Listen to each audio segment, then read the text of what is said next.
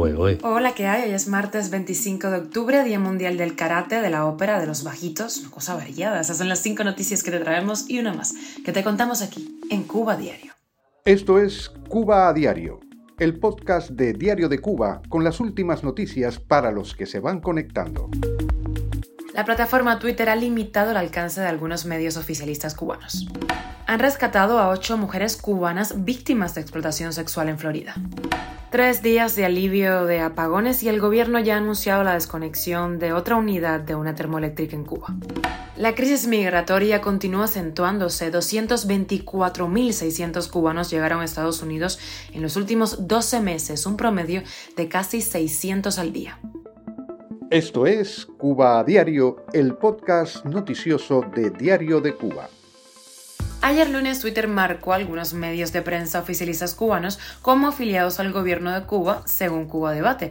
Twitter ha advertido que no va a recomendar ni amplificar entre sus usuarios las cuentas o publicaciones de Cuba Debate, Radio Rebelde, Radio Habana Cuba, Granma, Trabajadores, Juventud Rebelde y Canal Caribe, entre otros. Cuba Debate se queja de censura, no le gustó, pero se le olvidó hablar de la censura absoluta de cualquier medio independiente cubano a los que ni siquiera se puede acceder en el país, como por ejemplo ejemplo, Diario de Cuba. Cucharada de la propia sopa nunca sabe bien. Twitter ya anunció en el último tiempo algunas herramientas para mejorar la conversación en línea. Presentó, por ejemplo, el programa Birdwatch para frenar la propagación de desinformación por medio de esta red social.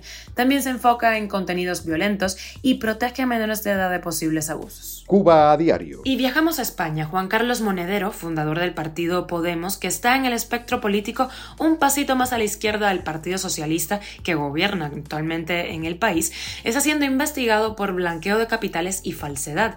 Y salió Cuba en el medio del asunto, te lo cuento. Imagínense que en esta investigación uno de los testigos protegidos declaró que Monedero recibió pagos de Venezuela en el año 2017 y que provenían, ojo, de la venta de petróleo a Cuba en el mercado negro. El testigo, citado por presunta financiación irregular del partido Podemos, explicó que Monedero traspasó parte de esos fondos a sociedades venezolanas a través de testaferros. Y nos vamos a Estados Unidos. Ocho cubanas víctimas de explotación sexual fueron rescatadas el jueves pasado en Tampa, Florida, según confirmaron fuentes policiales. Las jóvenes, de entre 18 y 24 años, fueron llevadas a Estados Unidos a través de la frontera con México y posteriormente fueron prostituidas como forma de pago de ingreso al territorio estadounidense. Así lo informó el sheriff del condado de Hillsborough. Lo escuchamos. During this investigation, two of the individuals responsible for the trafficking and tormenting of these women were arrested. 35 year old Amet Ramon Maquiera de la Cal and 29 year old Rosalia Leonard Garcia. Él dice que una pareja, Ahmed Román Maqueira, de 34 años, y Rosalía Leonard García, de 29, estaba al frente de esta red de prostitución y ambos fueron detenidos por 47 cargos relacionados con trata de personas, detención ilegal, prostitución y agresión sexual.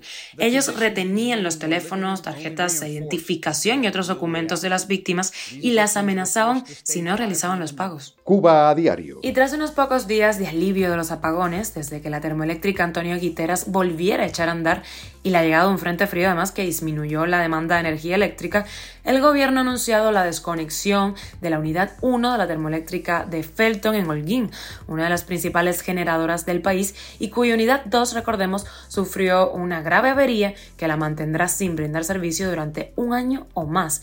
Pues esta unidad 1, retomamos la cuestión, será sometida a un mantenimiento de al menos una semana. Según la Estatal Unión Eléctrica, para cumplir con lo prometido por Miguel Díaz Canel disminuir en el mes de diciembre los apagones, hay que recuperar capacidad de generación en varias plantas del país, por lo que al finalizar el trabajo en Felton iniciará un mantenimiento calculado para 10 días en la central Antonio Guiteras de Matanzas.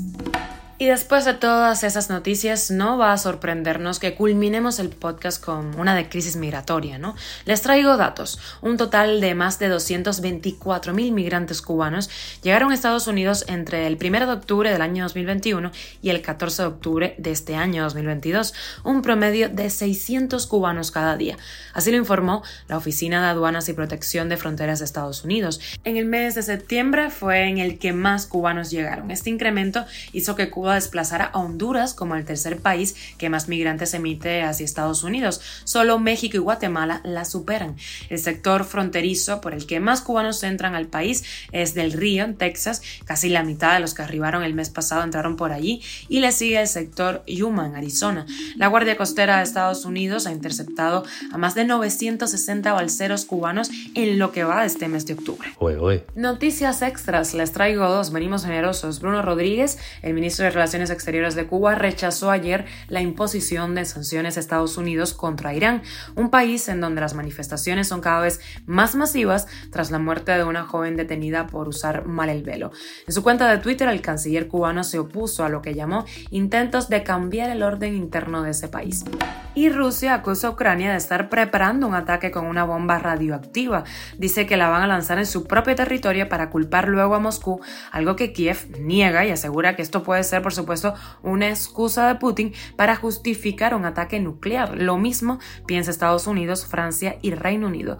Una bomba sucia o radioactiva no es un arma nuclear, pero mezcla materiales explosivos con otros radioactivos, así que su carácter contaminante y destructivo tiene una amenaza poderosísima. Esto es Cuba a Diario, el podcast noticioso de Diario de Cuba, dirigido por Wendy Lascano y producido por Raiza Fernández. Hasta aquí llegamos, gracias por acompañarnos. Recuerda que estamos contigo de lunes a viernes en Spotify, Apple Podcast y Google Podcast, SoundCloud, Telegram y síguenos en nuestras redes sociales. Yo soy Wendy Lascano y te mando un beso enorme.